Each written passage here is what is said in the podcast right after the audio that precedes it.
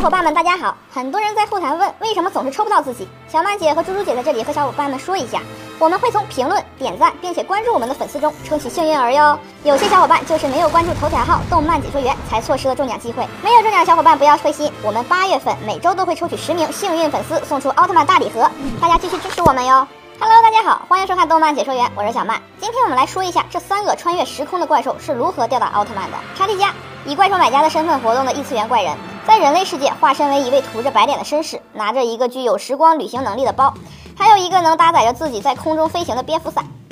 手里能发射蓝色破坏光弹，具备穿透物体能力。和朋友亚纳加基失散了而感到难过，来到了在公园玩耍的孩子们的身边，以变戏法变出花朵，想要和孩子们交换怪兽布偶，不过被拒绝了。并被孩子们建议去远古公司买怪兽。来到远古公司后，隐约探听到了公司职员正在制作奥特 Q 节目，偷听到了远古婴儿监督和剧本家金城哲夫之间关于见到了把怪兽沉入湖中的名字叫奥特曼的宇宙人的谈话。来到了龙森湖，并使湖中的怪兽亚纳加基复活。对于亚纳加基被初代奥特曼和迪迦奥特曼打败后感到失望沮丧，伴随烟雾一起消失了，就再也没有出现过。阿尔塔尔加乘坐时空城穿梭于各个平行宇宙。将各个平行宇宙中的奥特战士打败而相继封印。后与终极赛罗激战，非常认可赛罗的实力。为摆脱一路追踪的赛罗，来到了银河奥特曼的世界。在即将封印银河和胜利的危急时刻，武藏让小光和翔解除融合之后，究极赛罗出现，最终被究极赛罗的最强必杀技打伤，但二塔尔加依然没事。后被赛罗所训练的光和翔二人使用奥特融合手镯进行究极合体的银河维克特利奥特曼所打败。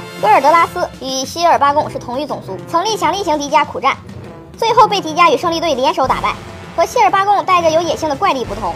格尔德拉斯除了本身实力之外，更多依靠着让人难以想象的超能力，试图将世界各地的时间线以及历史的各个时间线全部凝聚到一个点，以进行彻底的破坏。头角是他超能力的来源，同时也是致命的弱点。最后在胜利队的飞燕二号射击下，头角被毁，被迪迦奥特曼打败。好啦，今天的节目就讲到这里了，感兴趣的朋友可以关注我们动漫解说员，多多支持我们。您的支持就是我们前进的动力。我们下期见。